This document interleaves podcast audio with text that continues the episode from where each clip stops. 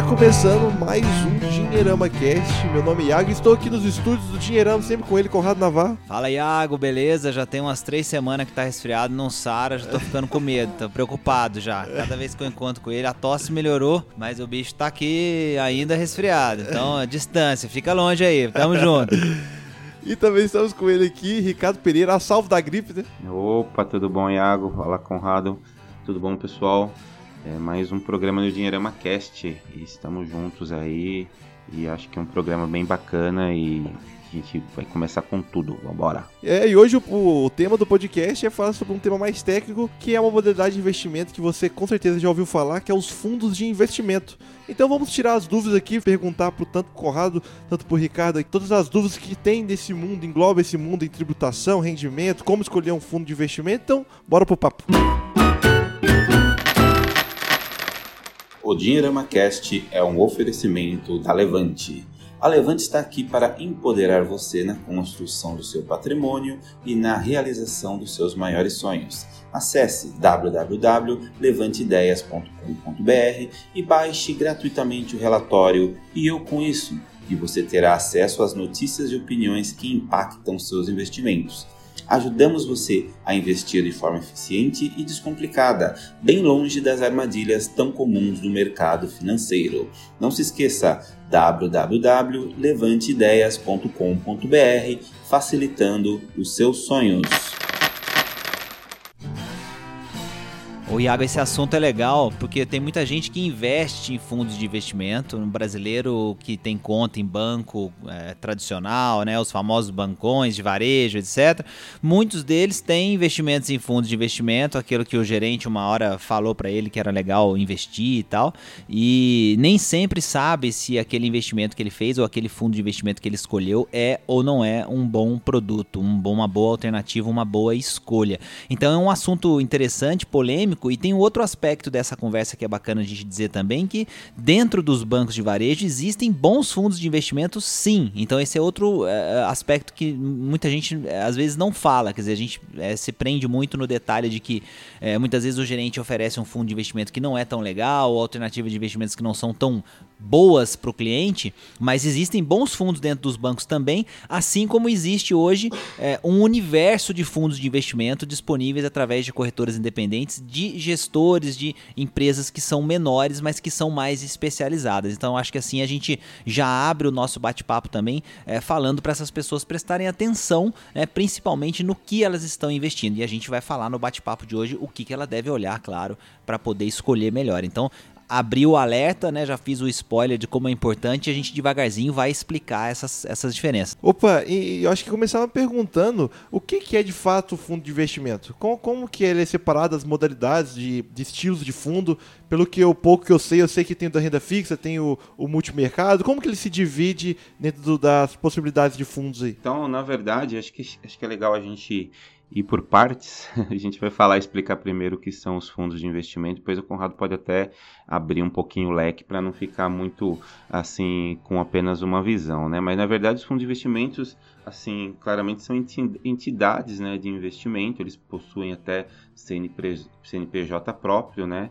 É, ele é, na verdade é como se fosse um, um, fundo, é, pode ser considerado como se fosse um condomínio de recursos. Né? Acho que para simplificar, você coloca o seu dinheiro nesse fundo, mas não é o fundo que vai trazer o rendimento. Na verdade, o que vai trazer o rendimento né, são os investimentos que são chamados ativos ou produtos, né, onde o fundo coloca o seu dinheiro, né, que pode ser aí sim, aí, depois a gente vai falar um pouquinho dessa parte, né, que pode ser investimento em renda fixa ou renda variável. Né? Então, basicamente, é, a, a, definição clássica de fundos são isso. Eu acho que agora com relação aos tipos de fundo, o Conrado pode complementar aí pra gente. Não, legal. O, o bacana de fundos de investimento é enxergar como uh, se fosse uma reunião de investidores, todo mundo que decidiu uh, investir uh, em determinados produtos e que se fossem fazer isso sozinhos, eles teriam que ter um capital muito grande, né, para diversificar, poder ter títulos, poder ter, enfim, ações, poder ter uma série de ativos ativos diferentes dentro da sua carteira. E aí o fundo de investimento, o que, que é? É uma equipe especializada que cotiza é, o investimento de várias pessoas. Então é, a figura que o Ricardo falou é perfeita para a gente definir o fundo, que é a, de um condomínio. Né? Você tem muita gente, cada um pagando um pouquinho. É, para alguém administrar todo o, o, patrimônio daquele grupo, né? O condomínio nada mais é do que isso, né? A gente tem ali a, aquela taxa de manutenção mensal e uh, um gestor, o síndico, uma empresa profissional, ela cuida da administração de todo aquele patrimônio que é de todo mundo, é, buscando o melhor retorno, né? O melhor, a melhor alocação dos recursos daquele condomínio ali naquele patrimônio, é, visando o retorno para os seus proprietários. No fundo de investimento a mesma coisa, todo mundo reúne, cada um compra lá a sua quantidade de cotas, né, que pode variar, a cota tem um preço, um valor, é, e esse dinheiro todo acumulado é, debaixo dessa gestão, ele vai ser alocado de acordo com a estratégia desse administrador, desse gestor. Então ele vai escolher se ele vai colocar. É, né, aí a gente vai falar das características dos fundos. Alguns fundos você não pode diversificar tanto, porque eles têm a questão de, de terem classificações específicas, então algumas classes de ativos que eles precisam concentrar seus investimentos. A gente vai explicar isso um pouco melhor. É, mas o legal é isso, então entender a figura, né, que você cotiza o, o investimento da, das pessoas e eles entram é, com pouco capital em um produto que pode investir com uma estratégia mais inteligente do que ele faria sozinho. Acho que esse é o né, principal ponto de um fundo de investimento. Para a gente entender as alternativas que existem, é, basta a gente olhar também, é, eu gosto de explicar de um jeito um pouco mais simples do que se a gente pegar lá todas as categorias, se a gente for olhar tecnicamente falando, a gente vai ver vários fundos é, diferentes, né? Tem várias categorias, mais de seis, sete categorias de fundos diferentes, mas que muitas vezes não fazem sentido para as pessoas é, soltos. Então eu vou explicar de um outro jeito que eu acho mais fácil entender. Eu acho que a gente tem que pensar primeiro em perfil, né? Então a gente tem pessoas conservadoras ou a gente tem momentos, né? Porque todo mundo de certa forma precisa ser conservador, moderado e arrojado. Então a gente tem momentos na vida em que a gente está mais para uma dessas coisas, ou a gente vai ter é, parte da nossa carteira de repente mais conservadora, menos conservadora e, e, essa escala pode variar ao longo da vida. E geralmente ela varia. E nos fundos você tem é, opções que se encaixam dentro desses perfis fundos conservadores, fundos moderados e fundos agressivos. Essas não são, obviamente, é, é, não são classes de fundos. Eu estou falando de perfil de investimento. Mas então é, os fundos eles vão acabar se, se encaixando dentro desses perfis. E aí, para a gente entender as diferenças né, que existem é, nas opções de fundos de investimento, basta a gente pensar que quando a gente fala de um investimento conservador, eu estou falando basicamente de um investimento em renda fixa. Então a gente tem os fundos de renda fixa, que podem ser fundos de curto prazo, podem ser fundos de longo prazo prazo, é, podem ser fundos referenciados, é, pode ser fundos é, que têm é, títulos públicos atrelados à inflação, por exemplo. É, enfim, aí tem uma série de características que o fundo pode ter, mas eles investem em ativos conservadores. Então, eles vão buscar, por exemplo, vencer é, uma meta conservadora, como o CDI, por exemplo, que está sempre ali bem próximo é, da Selic. E aí entra uma outra característica interessante dos fundos, que é preciso dizer, né? um parênteses aqui. Geralmente, quando você investe em um fundo, você tem uma expectativa de retorno. Por quê? Porque o investidor não sabe o que esperar quando investe em um fundo de investimento. Então, o que, que o gestor oferece para ele lá naquele documento que é a lâmina do fundo, PDF, né? que a gente vai falar também daqui a pouco, acho que merece um, um papo à parte. Ele mostra que uh, aquele, aquele fundo pretende vencer ou igualar um determinado índice do mercado. Pode ser o CDI, por exemplo, nesse exemplo que a gente está falando. Então, isso dá uma, uma, de certa forma, dá um norte para o investidor de entender que quando ele entrar naquele fundo de investimento, a ideia é que ele tenha pelo menos aquele retorno ou que ele vença aquele indicador específico. Então, isso que esse é um ponto, um parênteses importante. Falamos do fundo de renda fixa como sendo conservadores. Aí a gente tem fundos multimercado, por exemplo, que podem ser tanto mais conservadores com menos uh, uh, volatilidade, como mais arrojados, porque como ele é multimercado, ele pode investir em praticamente tudo. Essa alocação fica é, praticamente é, livre para ele investir. E aí você tem uma classificação específica para os fundos de ações, em que você tem que ter 60 57% do patrimônio do fundo é, obrigatoriamente em ações, quer dizer, no mercado é, de ações. Então esse fundo já é um fundo com uma característica claramente mais arrojada, né, especificamente no fundo de ações.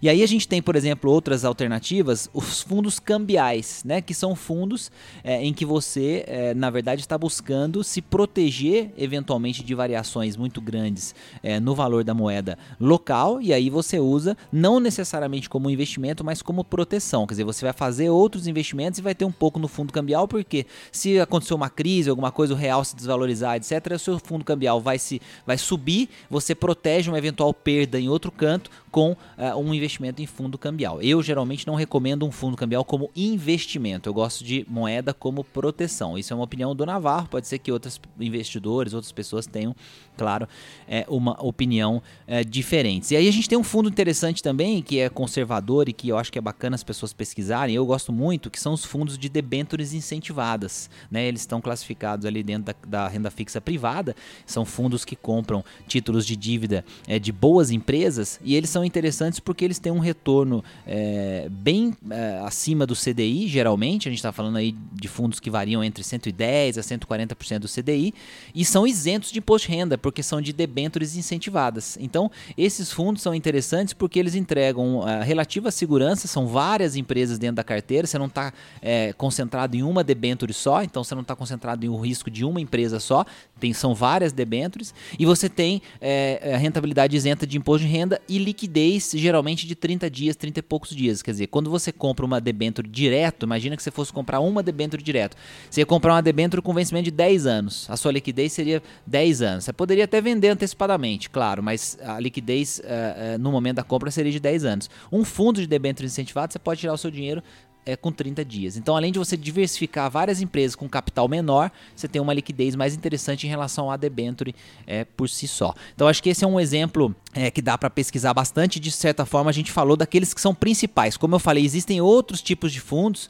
né, mas eu acho que para nossa discussão aqui, a gente precisa sempre é, casar a, a, as opções com os perfis dos investidores que estão ouvindo a gente, porque no fundo a, as escolhas têm que ter é, é, realmente é, relação com quem a pessoa pessoa é e como ela investe. Quer dizer, não adianta você falar para a pessoa, olha, agora o momento é de bolsa, então vamos todo mundo investir em bons fundos de ações. Tá, você não tem reserva de emergência, você não se preocupou com outros investimentos, você vai arriscar tudo num fundo é, de ações que tem uma liquidez, sei lá, de 30, 60 dias ou mais. E aí, se você tiver um problema no meio do caminho, ou se a bolsa eventualmente oscilar demais, você precisa resgatar antes, você vai tirar com prejuízo. Quer dizer, então não faz sentido. Nós temos que pensar sempre né, os, os passos da vida. Você vai ser conservador, moderado arrojado, dependendo da situação. E os fundos, você vai encontrar fundos de investimento para cada uma dessas, para cada um desses momentos, para cada um desses comportamentos. Eu acho, Conrado, que vale a pena destacar mais duas modalidades, você mais dois tipos, na verdade. Você comentou bem que tem o renda fixa e o de ações, mas tem o multimercado também, que é aquele que faz um mix né, do, dos, desses tipos de ativos e de repente faz sentido dentro da estratégia das pessoas né, de, de alocação de recursos de carteira. Inclusive também um outro que é bem conhecido nosso, que é o dos fundos imobiliários. Então acho que são dois aí que estão na na, na prateleira e à disposição de muita gente, basta procurar e aí acertar a estratégia aí dentro do perfil e tudo mais. Aliás, que fundos imobiliários tem um podcast inteiro que a gente já gravou aqui falando sobre, caso você tiver interesse em entender mais.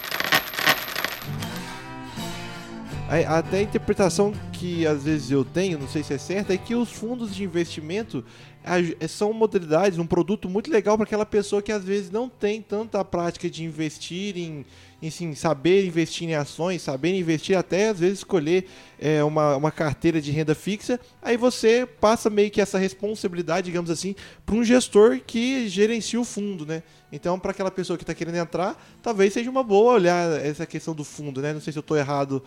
Eu acho que, né, como você comentou, né? Eu acho que não é só a questão de não saber investir que você pega o fundo, porque também o fundo é bom para diversificar. Mas eu acho que é uma entrada boa para muitas pessoas que às vezes é, tem medo de como, como é esse mercado, né? Como é investir em produtos desse estilo, né? Acho que na verdade, Iago, não que a pessoa não tenha a responsabilidade, né? Isso até muda um pouquinho, talvez, o foco da responsabilidade, porque você vai ter no final, né, a responsabilidade de escolher um bom fundo, escolher um bom gestor, né? Então, quer dizer, você vai olhar uma diversas questões que aí vão desde a da, dessa taxa, né, que o cara que o fundo vai cobrar até é, olhar o histórico, né, do, do, né, como esse fundo se comportou em determinados períodos, né, que, que sei lá, desde a época se você olhar um histórico, como que o cara, naquela época de 2008, 2010, que estava tudo crescendo, depois como que foi na época da crise. Então, é, acho que muda um pouquinho, talvez, o foco da responsabilidade, né? Você vai ter, na verdade, à disposição um, é, alguém que está lá 24 horas por dia, né? Pensando na rentabilidade, pensando no cotista, mas é, eu acho que você não pode deixar de acompanhar, deixar de fazer toda a lição de casa para poder escolher um bom fundo.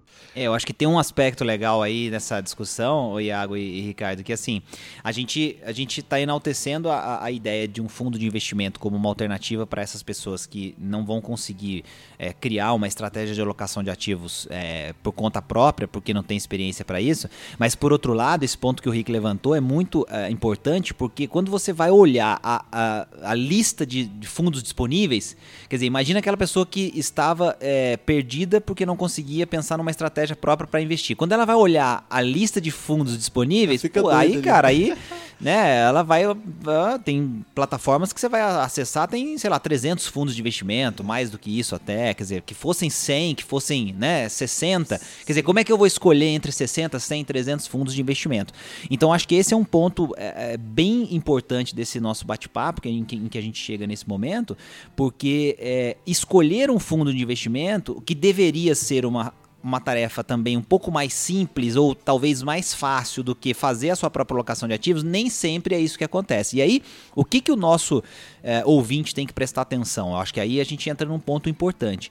É, a primeira coisa a evitar, que é uma armadilha muito comum ao se escolher fundo de investimento, é a pessoa olhar só rentabilidade histórica recente, né? Quer dizer, a, a, pessoa tende a pegar, sei lá, os últimos 12 meses daquele fundo, então ele vai lá na hora que ele está olhando a classificação, e muitas plataformas, inclusive, já classificam os fundos por rentabilidade em ordem é, decrescente, né? Quer dizer, o do mais rentável para o menos rentável, quando você simplesmente abre a lista dos fundos, isso gera um vício de você meio que é, torcer o nariz para aqueles fundos que estão muito lá embaixo e que eventualmente estão rendendo menos do que outros lá em cima. E, eu vejo também, até, perdão, que tem, tem algumas plataformas que mostram a rentabilidade do ano. E às vezes o ano começou, sei lá, tá em fevereiro, aí nossa, tá, rendeu que 5%. Quer dizer, não é nem 12 meses, é, né? É, Pega dois meses, isso, né? dois meses, três meses, cinco meses, quer dizer, então esse é um primeiro ponto a prestar atenção. É, a rentabilidade passada, ela não é garantia de rentabilidade futura, isso é um, disclaimer importante que está em todo, uh, toda a lâmina de fundo, tem isso, a,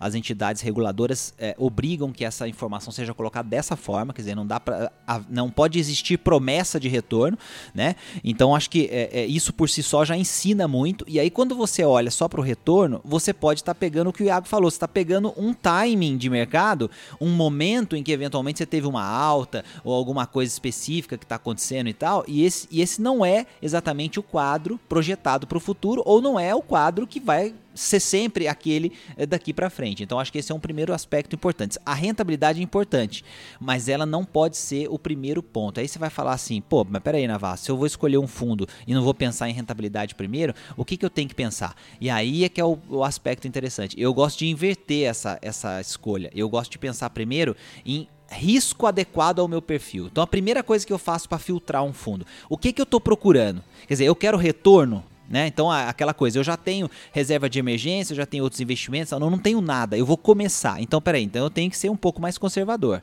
Se eu estou começando, mas eu não sei o que fazer, eu vou procurar um fundo que tenha o quê? Que tenha risco baixo. Quer dizer, eu não vou procurar um fundo que tem um risco elevadíssimo, porque se eu não sei o que fazer e eu estou começando, eu estaria fazendo uma loucura. Quer dizer, por mais que pareça uma história né, bacana, de beleza, vou ganhar muito dinheiro e tal, então é isso que a gente tem que entender primeiro. Então a gente inverte a, a maneira de olhar para os fundos de investimento. O que, que eu quero? Eu quero entender primeiro se o risco dos fundos está adequado com o que eu quero correr de risco. Qual é o meu perfil nesse momento? E aí, se eu estou é, numa fase conservadora, o que, que eu vou fazer? Eu vou procurar fundos que tenham baixo risco. Então, que sejam é, conservadores, por exemplo. E aí eu já elimino dessa, desse mar de fundos uma, um montão de fundos. Depois, o que, que eu vou olhar na minha, na minha concepção? Depois o Rick é, disse se ele concorda, se ele tem alguma coisa que a gente pode somar nesse, nessa maneira de escolher. É, como é que é o, a, a, questão da, da gestão? Quer dizer, quem é o gestor, qual é a história desse gestor e qual é o histórico né, desse fundo, desse produto e dos produtos daquele gestor? O que, que eu quero dizer com isso, Iago e Rick? Passamos por uma crise, por exemplo, lá em 2014, 2015 Tivemos uma outra crise lá atrás, né, depois de 2007, veio em 2008, aquele crash que aconteceu lá nos Estados Unidos, sobre Prime, que pegou o mundo inteiro e tal. Esses fundos que a gente está analisando já existiam? Como é que eles rentabilizaram? Como é que eles performaram lá naquele olho do furacão? Ah, legal, esse fundo como ele é mais conservador e tal, ele se segurou, ele tal, a estratégia dele, o mercado todo derreteu, ele ficou bacana e depois ele deu um retorno adequado. Então assim, eu consigo olhar o que aconteceu com o fundo num momento mais complicado da economia e não só no momento de euforia. E aí depois eu vou, né, quer dizer, eu olhei risco, olhei a história e aí nisso eu já estou filtrando, já estou tirando, né? Aquilo que não está encaixando eu já estou tirando, então eu já estou diminuindo essa lista. Depois que eu fiz essas duas filtragens iniciais, aí eu vou começar a olhar a rentabilidade, porque aí eu sei que eu tenho produtos que se adequam ao meu perfil e sei que eu tenho gestores e empresas que são sólidas e que têm resultado diante de momentos mais complicados. E aí eu vou pegar então aquele que vai me oferecer ou que tem oferecido, né? Porque vai oferecer você não sabe, a rentabilidade futura você não sabe, mas que tem oferecido, dadas essas duas características iniciais, o melhor retorno histórico, então, até o dia de hoje. Quer dizer, é, isso é é garantia de escolher o melhor fundo? Também não, mas isso já melhora a maneira de você não entrar muitas vezes em um fundo que você não entendeu o que, que o fundo está fazendo. E esse é o ponto fundamental. Se eu olho só o retorno e o retorno daquele momento, eu corro o risco de entrar em um fundo em que eu não entendo a estratégia daquele fundo naquele momento. E aí, se uma hora a volatilidade me pega e a rentabilidade fica negativa,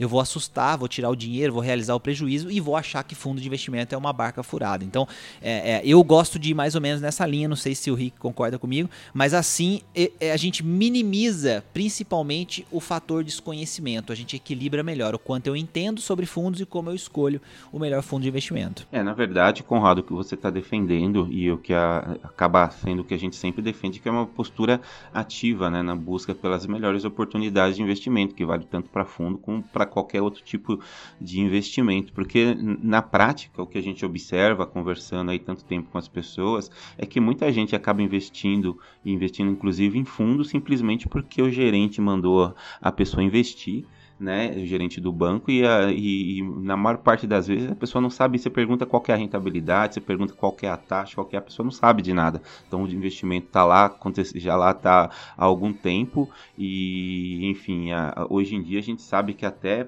com a, com, né, com a taxa de juros na, no patamar que está, que só a, a, dependendo do, da taxa que a pessoa está pagando de administração para o fundo, ela perde até para poupança e a pessoa não sabe. Então acho que é, é importante dentro desse, é, dessas oportunidades que surgem e acho que o podcast é muito feliz, não só podcast, mas vídeos na internet, tem uma porrada de, de, de material espalhado por aí que dá à pessoa o poder de pesquisar um pouquinho, né, olhar um pouquinho do histórico, de repente o histórico você não vai, o fundo não existe, mas você consegue enxergar como se comportou o gestor, é, de repente ele estava com outro fundo, estava em, uma, em um outro momento, como ele se comportou dentro daquele momento específico, né, da história. A gente está falando aí de coisa de 10 anos, a gente já passou por altos e baixos, né, e muito baixos até, e, e alguma coisa bem alta no final da década passada. Então, eu acho que a gente tem hoje em dia a informação à nossa disposição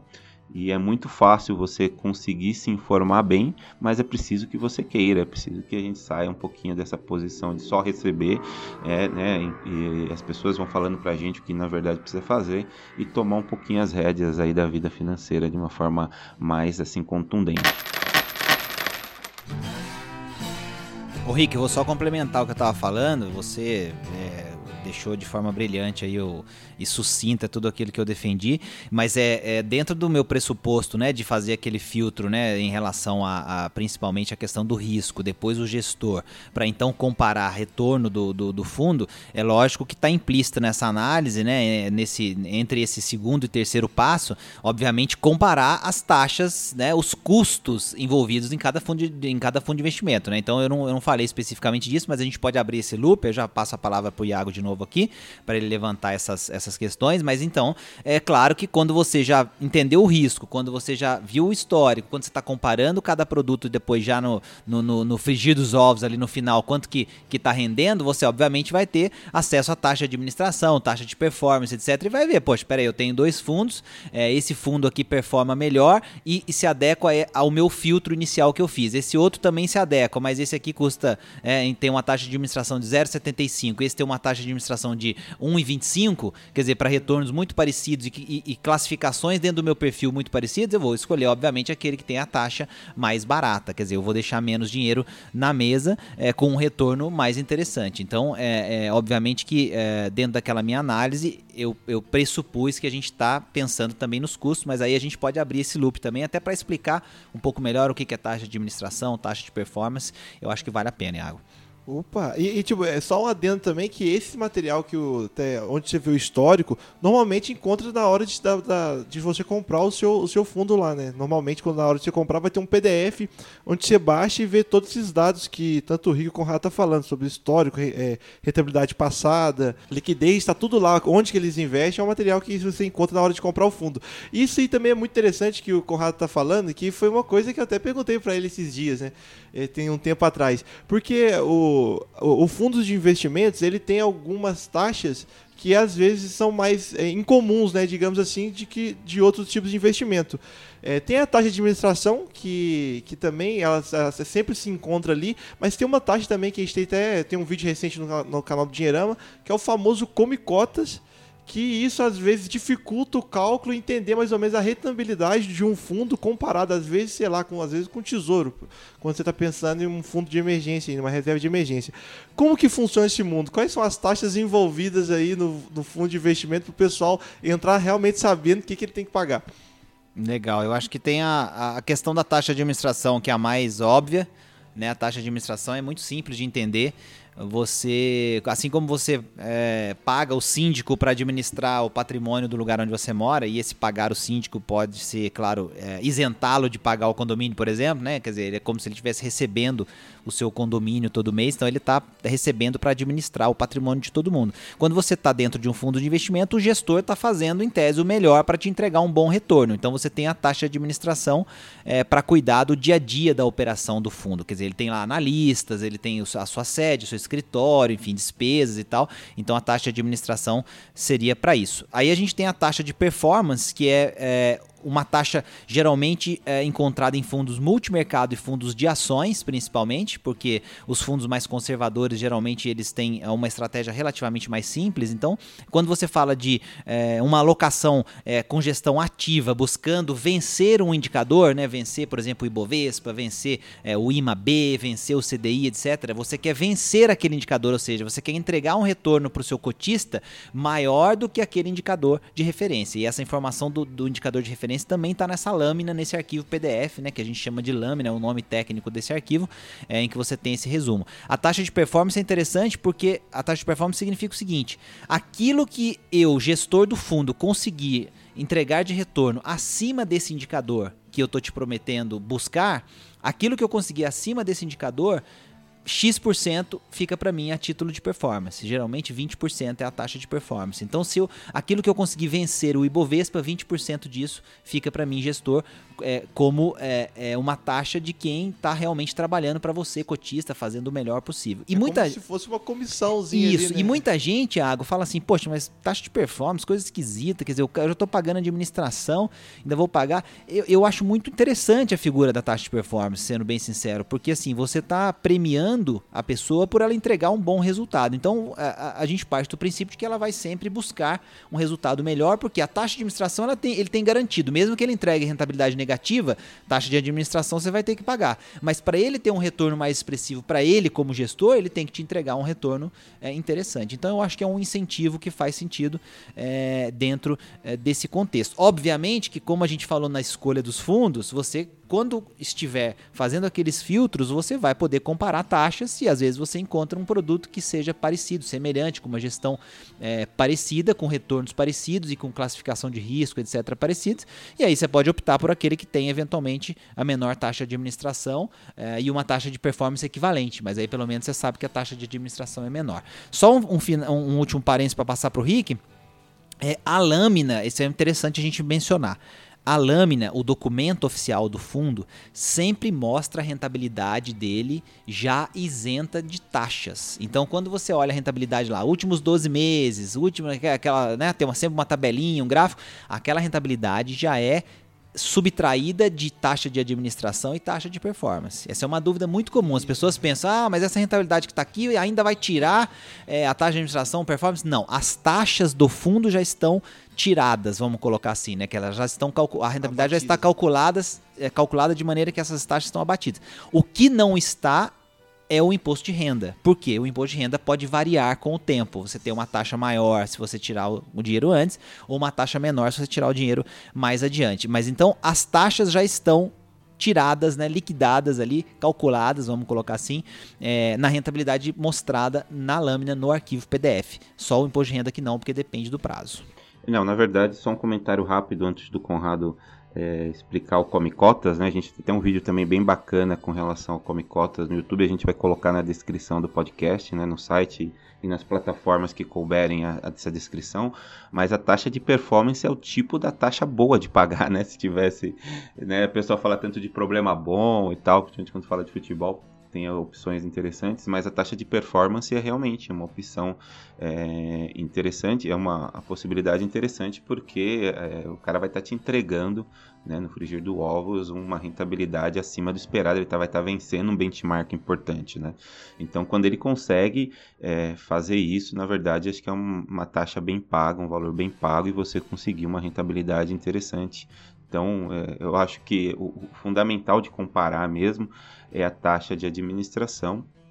Hoje em dia a gente está falando aí as taxas de administração com valor superior a 1% já está perdendo para a poupança. Né? Os fundos com taxa de administração superior a 1% já perdem para a caderneta de poupança, que a gente sabe que é um dos piores, a gente às vezes nem pode considerar como investimento, mas muitas vezes é até uma pegadinha. Então acho que, que é legal falar isso e também lembrar que os, os fundos de investimento não são cobertos, o fundo garantidor de crédito não cobre né, os fundos de investimento. Então acho que é, que é importante também, a gente está falando de taxa, falando aqui um pouquinho da parte, entre aspas, negativa, levar isso em consideração também na hora de decidir investir ou não nos fundos de investimento. Ó, o Rick alertou duas coisas importantíssimas aí, Iago, que eu acho que a gente tem que. É, eu, vou, eu vou reforçar porque precisa, precisa ficar muito claro para as pessoas. Fundos conservadores, né? Fundos de renda fixa conservadores, que têm tem taxa de administração mais é, elevada do que 1%, né? Só, só complementando porque o Rick falou fundo de investimento com mais de 1%. Não são todos os fundos, né? Os conservadores, né, Rick? Porque aí os de ações multimercado, geralmente as taxas de administração são mais altas, mas entregam um retorno maior. Os fundos conservadores com taxa de administração mais alta do que 1%, geralmente vão perder mesmo para poupança, porque você vai ter que deixar a administração no caminho e ainda pagar imposto de renda, etc. Quando você vê o líquido, perdeu. Acho que esse é um recado importantíssimo, as pessoas têm que ter isso em mente, porque quando vai no bancão, vai no banco de varejo, não sei o quê, tem um monte de fundo de investimento ruim, mas ruim, assim, de taxa de administração de 2%, de 3%, um negócio assim, é, realmente é, absurdo. A segunda coisa importante que o Rick falou é a questão do risco, né? E aí, por isso, lembra de novo que a gente conversou agora há pouco. Quando eu falo de escolher o produto, eu começo no risco para você e depois vou para o gestor, antes de pensar na rentabilidade. Por quê? Porque a garantia de um fundo de investimento qual é? É a solidez do gestor. Então, assim, a empresa acabou de abrir, abriu ano passado, começou a captar dinheiro e tal, não significa que ela é ruim. Ela pode ser legal, as pessoas que estão lá são boas, bons gestores e tal. Mas você tem que entender que é diferente do, de uma casa de investimento, de um gestor que já está no mercado há, sei lá, 20, 30 anos. Então, não estou aqui para dizer que não vale a pena investir em gestores novos. Não é isso. A gente tem ótimos gestores novos aparecendo no mercado. Tem que entender essa dinâmica. Esse é o ponto e o Rick alertou isso muito bem. Rapidinho sobre o Comicotas, Iago. Não tem muito segredo. O Comicotas é uma figura, é uma, como a gente uma fala, uma jabuticaba, né? Tem aquelas coisas, uma jabuticaba tipicamente brasileira brasileira é, e que, na verdade, é uma antecipação do imposto de renda que você vai pagar é, num fundo de investimento conservador, seja ele de curto prazo ou longo prazo, e que vai ser cobrada semestralmente. Então, você vai é, deixar seu dinheiro aplicado, sei lá, por 5 anos, por exemplo, lá no final você vai ter que pagar imposto de renda quando você for resgatar. Só que o que, que a figura do Come, do Come Cotas faz? Ela começa a tirar parte desse imposto de renda a cada seis meses. E aí diminui a quantidade de cotas que você tem, o patrimônio que você tem vai mudar um pouquinho, mas quando chegar lá no final do período, quando você for resgatar o dinheiro, esse acerto vai ser compensado para que o imposto de renda devido ali e pago lá naquele momento do resgate seja só essa diferença entre o que você já pagou antecipadamente e o que você tem que pagar é, como um todo. Então ele, ele é uma coisa é estranho porque você acaba é, incidindo alíquotas muito altas né, durante seis meses e você, é, de certa forma, diminui um pouco o poder do juro composto ao longo do tempo, né? Então, por isso que o Come Cotas não é legal. Mas no vídeo a gente explica em detalhes, mostra um exemplo, mas enfim, é uma jabuticaba aí, um negócio que não adianta que é o fundo do gestor A, B, C ou D. Se ele é dessa característica de renda fixa, ele é conservador, vai ter a figura do Come Cotas e você não tem como escapar disso. É, uma coisa que eu até gostaria de perguntar para vocês é em relação a isso, é porque normalmente o pessoal, às vezes, eu, tava vendo materiais que colocam come cotas como um grande bicho-papão, que querendo desvalidar esse tipo de modalidade de investimento. E eu acho que não é para tanto, né? A questão é você colocar no papel, saber calcular e comparar. Não, é, existe realmente come cotas, mas não é por conta disso que ele é pior que outros estilos de investimentos aí, né? Eu acho que é isso, você resumiu bem. Tem que fazer conta, é, não, não significa que porque tem come cota você nunca vai investir nele. É, é outra coisa interessante, eu escutei isso hoje cedo na garagem de casa, vindo para cá. É, de uma pessoa falando assim, olha, eu vi um material que vocês fizeram e tal, falando de um investimento é, em tesouro e tal, mas aí conversei com meu marido, é, mas uh, tem imposto de renda no tesouro, né? E aí, então, assim, não vai valer a pena eu sair da poupança para o tesouro porque tem imposto de renda. Então, assim, a gente acha que vai pagar imposto é ruim. Né? Então tem essa coisa, né? De, de ah, vai ter que pagar imposto, não vai render a mesma coisa. Então não é. A gente tem que olhar a rentabilidade líquida ao final do período de investimento que a gente quer fazer e fazer algumas simulações e olhar as alternativas, né? Não, não dá para cravar assim, isso aqui não, não, não, presta porque tem que pagar imposto de renda. É um pensamento meio, meio estranho, né? Então, assim, é, eu acho que esse é um ponto que o brasileiro ainda está se acostumando com novas alternativas e tal, e tem muita coisa enraizada que devagarzinho a gente vai mexendo. É um raciocínio meio binário ali, né? Tem imposto, então não. É, tem, é, não tem, tão bom. Então acho que nada perde ir colocar na calculadora, né? Ver quanto que deu para realmente você pautar se é um bom investimento ou não. Inclusive, Iago, tem à disposição hoje das pessoas plataformas aí que fazem um excelente trabalho de comparar fundos, comparar investimentos, já coloca tudo para a pessoa, né? Inclusive olhando o ponto de, eh, faz até uma análise com relação ao perfil, objetivos. Tem o, o pessoal do Yubi que faz um trabalho muito bacana, tem o pessoal do mais retorno. Então tem muitas opções para quem efetivamente quer sair um pouco da inércia e começar a buscar opções interessantes aí de investimento. Opa! E, e, uma coisa também, só para terminar aqui, ó, é uma dúvida que eu, que eu também tenho em relação a quando você vai lá interpretar a lâmina, é a relação que vocês tinham comentado do, do risco, né, que em relação ao gestor, mas também sobre vo, volatilidade e a questão também de do, da quantidade de dinheiro no fundo. São, são é, coisas que eu tenho que pautar na hora de escolher. Como que eu raciocino em relação a esses números que também aparecem lá? Ô Iago, essa pergunta é boa, porque assim, pensa no seguinte, né? Se o gestor é um gestor que, quando a gente fez aquele filtro que eu falei inicialmente, né? Você olhou o perfil de risco do fundo em relação ao seu perfil de risco. Então, é, o que, que eu quero dizer com isso? Vou dar um exemplo prático. Imagina que você tem um fundo é, de renda fixa, por exemplo, conservador, um fundo de renda fixa que é, você é, tem um retorno, sei lá, anualizado de X lá, e você tem um fundo multimercado com baixa volatilidade que tem um retorno um pouco maior do que esse fundo de renda fixa. Quer dizer, ele tem uma volatilidade um pouquinho maior que o de renda fixa, mas ainda pequena, mas é um fundo multimercado, ou seja, ele usa algumas estratégias diferentes do que investir só em títulos de renda fixa, por exemplo, e oferece um retorno um pouquinho maior com liquidez igual, por exemplo, D1 e D1. Quer dizer, esse fundo multimercado tende a ser mais interessante que esse fundo aqui por exemplo, se você quisesse usar inclusive como reserva de emergência, se fosse o caso. Quer dizer, porque você tem um retorno acima do retorno do, do, fundo de renda fixa, com uma volatilidade um pouquinho coisa maior. O fundo é diferente, é outra classificação, mas eles estão andando mais ou menos parecidos com esse aqui, rendendo um pouquinho mais. Então, é, é, essa análise é importante. Agora, o que, que, era o outro ponto que eu ia colocar? Quando você encaixa isso nesse, nesse filtro, se você vê um fundo que tem mais patrimônio, né? Quer dizer, o que, que é legal de ver? Ah, essa casa de investimento, esse gestor já existe há mais tempo e olha o tanto de dinheiro que ele tem sob gestão. Poxa, isso dá para você um pouco mais de segurança de saber o seguinte, olha, essa casa de investimentos, esse gestor, essa asset, ela é tem mais tempo de mercado e tem muitos clientes que confiam nela porque olha quanto dinheiro ela administra. Então eu acho que sim, essa, essa resposta para você é, é sim, isso é um ponto importante porque vai te dar uma tranquilidade também para você saber que aquela é uma gestora relativamente grande que tem muitos clientes. Então assim, é, é, é sempre a pessoa vai pensar num bancão, né? Falar assim, poxa, mas peraí, eu vou entrar nessa asset aqui, nesse fundo, mas uh, o Banco do Brasil tem 200 anos né? Então, poxa, como é que isso aqui vai ser melhor com uma coisa de 200 anos? Tá, mas esse aqui tem 20, tem 30, já passou por sei lá quantas crises no Brasil e tem não sei quantos bilhões sob gestão. Então também não é um negocinho que começou ontem e que né, vai desaparecer. Então eu acho que esses pontos eles são um pouco é, é, subjetivos para muita gente ter segurança, mas eles são objetivos na hora de escolher porque dão essa referência do que, que é realmente uma alternativa melhor. Então eu concordo com você. Eu acho que vale olhar isso com carinho, sim, é, até para você investir tranquilo. Qual que é o objetivo? É deitar de noite e dormir. é, cara, não é ficar com aquela coisa, nossa, agora meu dinheiro tá lá no fundo do não sei quem lá, que é o fundo mais badalado do momento, mas pô, ele sobe dois num dia, desce dois no outro dia, sobe três no outro dia, desce um no outro dia. Você tem perfil para aquilo? Beleza. Agora, se você entrou só porque tá na moda, cara, aí você não vai dormir, entendeu? Então acho que não é por aí.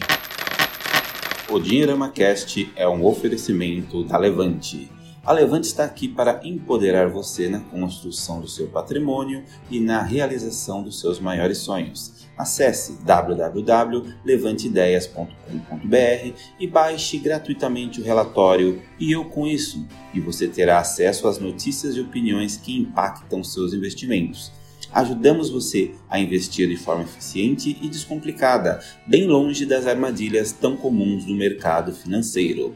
Não se esqueça www.levanteideias.com.br, facilitando os seus sonhos. Então, pessoal, é isso. Mais um episódio aqui, eu acho bem legal, tirando várias dúvidas sobre fundos de investimento. Se você ainda tem dúvidas em relação a como cotas, taxas, a gente vai deixar aqui na descrição porque tem muito material no YouTube do Dinheirama falando, explicando detalhadamente, com exemplos, que você pode entender melhor. Que o objetivo aqui desse podcast eu acho que era entender mais como interpretar, como escolher, como entender mais sobre esse tipo de produto. E continua seguindo a gente nas nossas redes sociais, Instagram, YouTube, Facebook Facebook, ler nossos textos do blog e principalmente também ouvir a gente aqui no podcast. É só digitar DinheiramaCast junto em qualquer plataforma de podcast você vai ouvir toda semana, toda quarta-feira, essas aulas aqui de educação financeira. Então, muito obrigado e fui! Tamo junto, Iago. Valeu, valeu, Rick. É nóis. DinheiramaCast na veia. É isso aí, gente. Até a próxima.